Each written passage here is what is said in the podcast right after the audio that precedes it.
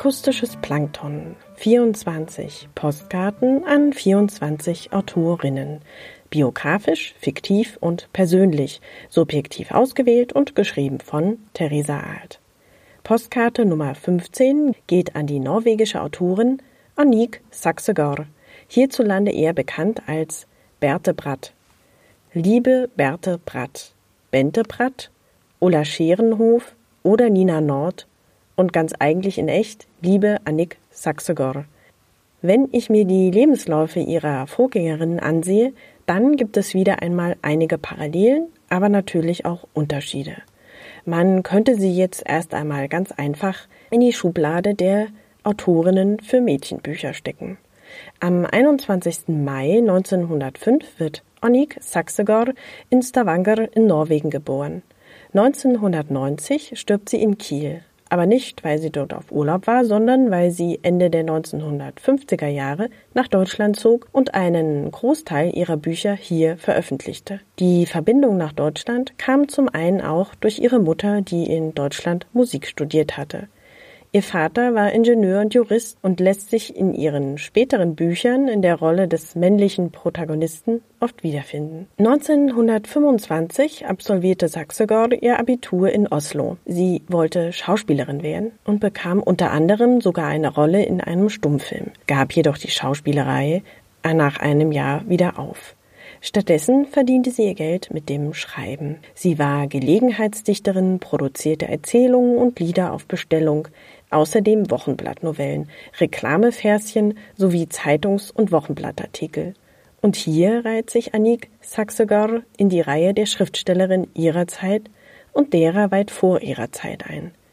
Als sich ihre Eltern scheiden lassen, zieht Annik mit ihrer Mutter nach Bergen. Auch das ein Schicksal, das sich im Lebenslauf so einiger Schriftstellerinnen wiederfinden lässt. Meist lässt der Vater die Familie im Stich oder im schlimmsten Fall ist er verstorben und die Mutter ist plötzlich alleinerziehend und finanziell nicht besonders gut gestellt. Aniks Mutter versucht Geld zu verdienen, indem sie Klavierunterricht gibt.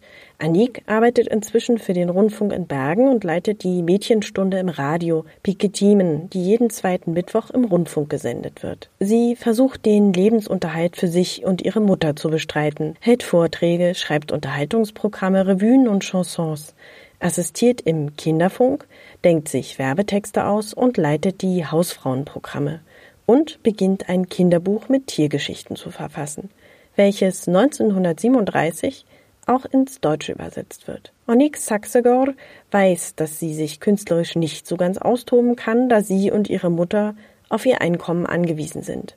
Sie bezeichnet sich selbst als einen literarischen Lohnarbeiter und kann am Ende ihres Lebens tatsächlich auf beinahe 80 veröffentlichte Bücher blicken. Über die Hälfte ihrer Bücher erscheint seit den 1950er Jahren in Deutschland. Und bis weit in die 1980er Jahre ist Bertha Bratt, wie ihr vom Verlag verpasstes Autorinnenpseudonym lautet, eine der beliebtesten Mädchenbuchschriftstellerinnen in Deutschland mit einer Gesamtauflage von über fünf Millionen Büchern. Annik Saxegar heiratet zweimal. Ihr Mann Christian Joachim Mohn war Elektroingenieur und 29 Jahre älter als Annik.